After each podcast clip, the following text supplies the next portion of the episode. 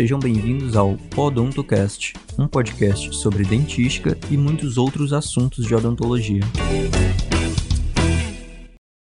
Olá a todos, o meu nome é Marcelina, sou acadêmica do nono semestre do curso de odontologia na UFC Sobral. Nesse episódio do Podontocast, vamos dar continuidade ao nosso grupo de estudos com a resolução de algumas questões do ENAD, o Exame Nacional de Desempenho dos Estudantes, especificamente sobre dentística.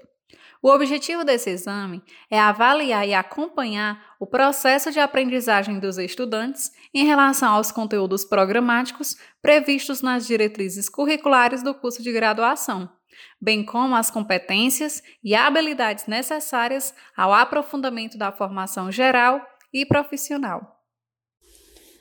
Olá, pessoal. Aqui quem fala é a Giovana então, vale a pena conferir a resolução de outras questões desse exame nos episódios anteriores, e nós da equipe e o nosso orientador, professor Mário Áureo, estamos à disposição para esclarecer as eventuais dúvidas sobre as questões que estão sendo abordadas, ok? Vocês poderão nos contatar via e-mail ou por meio das nossas redes sociais que estão descritas aqui no episódio. Olá, pessoal! Aqui quem fala é a Rebeca e vamos resolver agora a questão 21 da prova do ENAD 2013, que diz assim: Uma paciente com 17 anos de idade procura a clínica odontológica desejando clarear seus dentes, pois ela julga que seu sorriso é meio amarelado. Ao exame clínico, o cirurgião dentista verifica que há muitos dentes com restaurações, tanto anteriores como posteriores. Não há histórico de tratamento endodôntico. Em relação à conduta clínica e ao respeito aos princípios éticos, o cirurgião dentista deveria. Antes de irmos para os itens da questão, precisamos abordar alguns aspectos em relação ao clareamento dental, como dizer ao paciente que é um procedimento que pode causar dor. Isso não é generalizado, que todo paciente submetido ao procedimento irá sentir dor, mas todo paciente deve estar ciente da possibilidade dessa dor, já que a substância clareadora a se utilizar penetra em esmalte e em dentina. A dor, sensibilidade nos dentes está relacionada com a espessura ou trincas no esmalte dentário, se o paciente tem lesões de abfração, abrasão. Então, o profissional também deve informar as possibilidades em como realizar o clareamento dental, que pode ser pelo método caseiro, onde o dentista faz a moldagem dos dentes do paciente, confecciona a moldeira e o próprio paciente faz em casa sob orientação acerca da quantidade e concentração do gel clareador, bem como o tempo e como fará uso dessa moldeira para não ocasionar nenhum dano ao periodonto e dentes. Explicar também o método de consultório, onde o profissional aplica uma concentração maior e que dispõe de resultados mais rápidos. Lembrando que antes de todo o procedimento, o dentista deve avaliar minuciosamente a condição bucal do paciente. E é importante salientar que o dentista não gere no paciente muitas expectativas acerca do clareamento, pois os resultados estão fortemente ligados ao grau de escurecimento dos dentes, hábitos como fumar, alimentação com muitos corantes, ou seja, são resultados mais imprevisíveis. Pronto, após essa abordagem da Marcelina acerca do clareamento dental, agora nós vamos é, discutir e avaliar os itens das questões, onde cita o que o cirurgião dentista deveria fazer. 1. Um, alertar que podem ocorrer mudanças nas restaurações durante o clareamento, podendo ser necessário o polimento ou a substituição das restaurações. Esse item é verdadeiro, em decorrência da concentração e do tempo do agente clareador, poderá ter rugosidade na superfície das restaurações, e aí se é necessário o seu polimento ou a sua substituição. Item 2. Informar que o efeito do clareamento ocorre sobre os dentes e não afeta as propriedades físicas e químicas das restaurações. Esse item é falso, justamente pelo que foi explicado no item anterior, que poderá sim ter alterações nas restaurações. Item 3. Garantir o grau de clareamento, desde que a concentração seja controlada e a aplicação do agente clareador seja repetida quantas vezes forem necessárias, até se obter o grau de clareamento desejado. Esse item é falso. Não se deve gerar grandes expectativas para o paciente acerca do clareamento. Os resultados terão relação direta com a forma de aplicação e a participação do paciente. Porém, o dentista deve mostrar e deixar claro ao paciente que, mesmo utilizando os melhores produtos e as melhores técnicas para tal procedimento, os resultados podem ser diferentes para cada caso. É muito importante orientar detalhadamente o paciente sobre a forma e a quantidade de material ao ser utilizado no caso das técnicas onde o próprio paciente aplica as soluções clareadoras fora do ambiente de consultório, para tentar minimizar possíveis efeitos adversos e ou sensibilidade. Ótimo! Agora vamos resolver a questão número 22 da mesma prova do ano de 2013. O enunciado da questão diz assim: um paciente do sexo masculino de 22 anos de idade procurou atendimento em uma clínica odontológica por apresentar dente superior com sensibilidade a variações térmicas.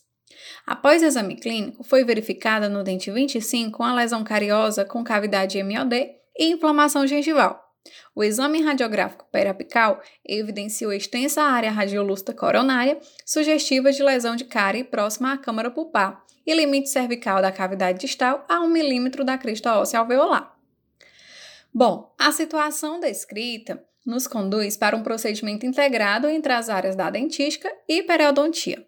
O paciente é jovem e apresenta lesão cariosa ampla, mas por apresentar teste positivo na sensibilidade térmica, não há necessidade de tratamento endodôntico de urgência.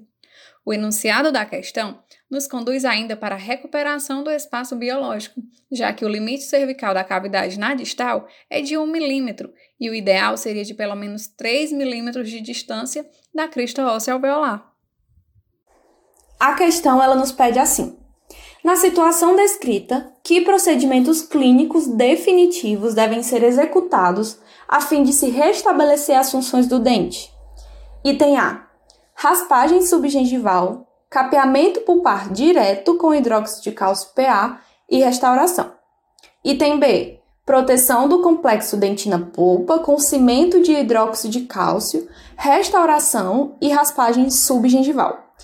Esses dois itens estão incorretos, porque tanto no item A quanto no B tem essa raspagem subgengival, que não ajudaria na recuperação do espaço biológico, que foi chamado a atenção na questão para 1 milímetro apenas em relação à crista óssea alveolar. Em relação à proteção da polpa com cimento de hidróxido de cálcio, poderia até ser utilizado se o material subsequente fosse o cimento de ionômero de vidro. Item C capeamento pulpar indireto com hidróxido de cálcio PA, restauração e cunha interproximal com osteotomia. Não se faz capeamento indireto com hidróxido de cálcio em pó, mas sim com cimento de hidróxido de cálcio. Portanto, esse item está incorreto. Item D. Cunha interproximal sem osteotomia, capeamento pulpar indireto com cimento de hidróxido de cálcio e restauração. Esse item também está incorreto porque não basta remover apenas o tecido gengival, pois o exame radiográfico ele já mostra que há a distância de 1 milímetro em relação à crista óssea alveolar. Logo, é preciso fazer osteotomia para ter os 3 milímetros mínimos de distância da crista óssea alveolar. Item E. Cunha interproximal com osteotomia, proteção do complexo dentina-polpa com cimento de hidróxido de cálcio e restauração. O item E, portanto, é o item verdadeiro.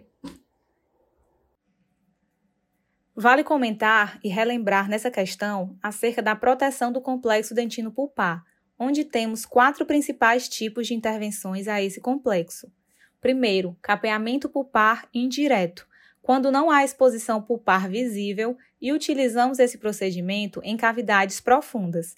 A sequência técnica em paciente jovem seria limpeza da cavidade com clorexidina a 2% em solução, secagem, manipulação do cimento de hidróxido de cálcio, aplicação desse cimento somente na região mais profunda, espera a presa do material, aplicação do cimento de ionômero de vidro e depois finaliza com o material restaurador definitivo.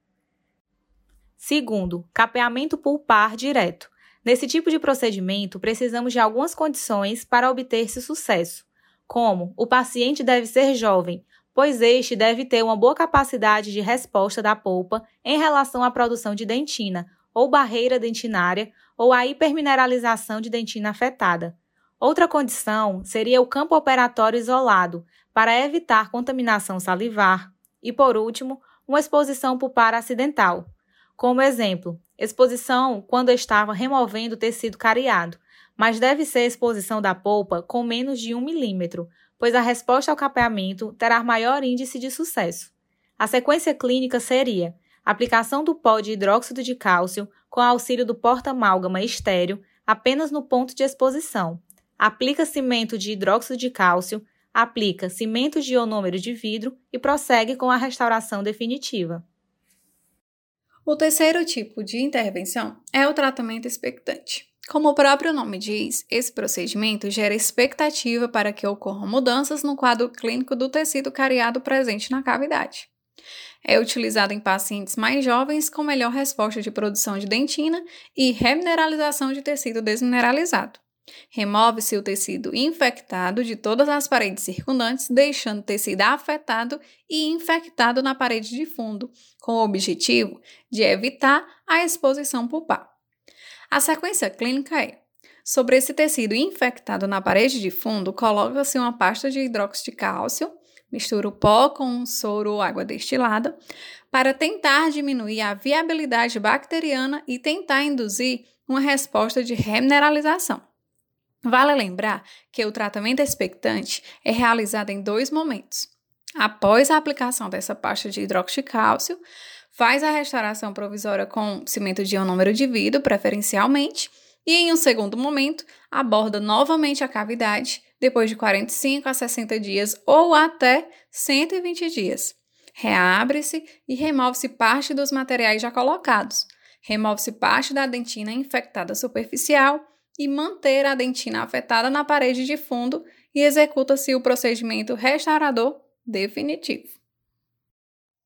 E por último, a remoção parcial de tecido cariado, muito parecida com a técnica de tratamento expectante, mas que diante de alguns estudos científicos, essa técnica tem demonstrado maior índice de sucesso quando comparada ao tratamento expectante. É uma técnica que só precisa de um momento clínico e segue a mesma sequência aplicação de cimento de hidróxido de cálcio, aplicação de cimento de ionômero de vidro e restauração definitiva. Então é isso, pessoal. Muito obrigada. Terminamos esse episódio por aqui. Obrigada por nos escutar até o fim. Espero que tenha sido proveitoso e ajudem vocês nos estudos e na prática clínica. Continue nos acompanhando. Até mais!